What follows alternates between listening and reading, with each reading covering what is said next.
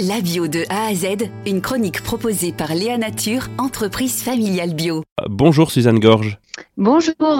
À travers la note que vous avez faite pour euh, Terra Nova, ce think tank, euh, Suzanne Gorge, vous notez qu'il faut sensibiliser plus sur les bienfaits, sur les bénéfices de la bio. Ce n'est donc pas quelque chose d'acquis. Bah, pour moi, il y a deux choses. Euh, il y a la, une meilleure sensibilisation des consommateurs aux questions, aux enjeux environnementaux et à l'importance de bien se nourrir. Euh, je pense que là, évidemment, la question du changement climatique est, devenue un sujet de préoccupation majeur et les consommateurs aujourd'hui sont de plus en plus nombreux, évidemment, à faire attention à l'impact écologique de l'alimentation. Je pense par exemple à la consommation de produits bruts, de saison, limiter les emballages, trier nos déchets. Donc on voit que voilà, cette sensibilité aux questions environnementale, euh, elle, s'est développée et je pense que les, Français font de plus en plus attention à la façon dont ils consomment. Et je donnerai un exemple, c'est le nombre de téléchargements de l'application Yuka qui montre que c'est vraiment, euh, devenu un sujet. Après, je pense que les Français sont aussi également euh, de plus en plus conscients de l'importance de bien se nourrir. Je pense que toutes les campagnes de santé publique, les récentes avancées scientifiques sur l'impact de la santé, sur les pesticides, les perturbateurs endocriniens, etc., ça a sensibilisé Français. Et puis enfin, les crises sanitaires, euh, je pense à la crise euh, de la vache folle. Je pense euh, au retrait de produits, comme on a vu ces dernières euh, ces derniers mois avec les produits, je crois que c'était Kinder ou Butoni. Tout ça, ça participe à cette attention plus forte qui est portée à la qualité des, des, de nos assiettes.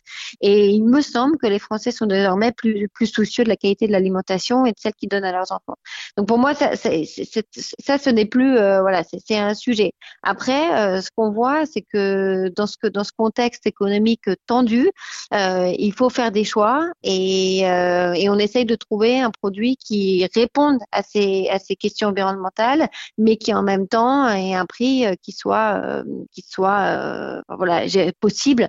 Et donc, c'est cet équilibre qu'il va falloir trouver et ça va et vu le nombre d'offres qui s'est multiplié autour du bien manger, si je puis dire, je pense que ça va pas être facile pour le pour la production euh, bio. Et il manque selon vous une grande campagne de d'information et de communication sur la bio?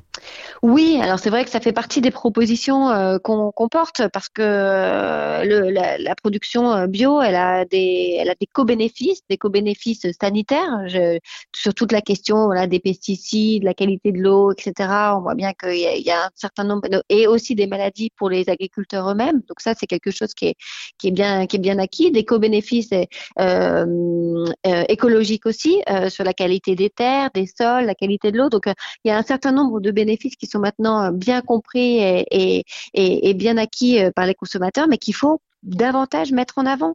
Il faut vraiment expliquer ce que c'est que le label bio, que le label européen. Il faut expliquer que ces deux labels, ils attestent que le produit agricole ou que la denrée alimentaire a bénéficié d'un mode de production spécifique qui répond à un cahier des charges précis. Et ce cahier des charges, il oblige à certaines pratiques telles que l'élevage, le respect du bien-être animal ou l'utilisation de semences bio, mais il en interdit d'autres. Je pense par exemple à l'emploi de pesticides, aux OGM ou aux engrais de synthèse. Donc ce qu'il faut toujours rappeler, c'est qu'il n'y a pas différentes catégories de bio, il n'y a pas un mauvais bio et un bon bio, mais il y a un cahier des charges qui est unique et un cahier des charges qui est contraignant. Et dans la mesure où il est labellisé, euh, le produit bio, il offre les mêmes garanties, quel que soit son lieu d'achat. Et enfin, il y a quelque chose qui est important de rappeler toujours, c'est que lorsqu'un producteur est certifié bio, il est contrôlé chaque année par des organismes qui sont agréés par l'État et qui attestent que ce producteur répond à ses obligations et cela dans la durée.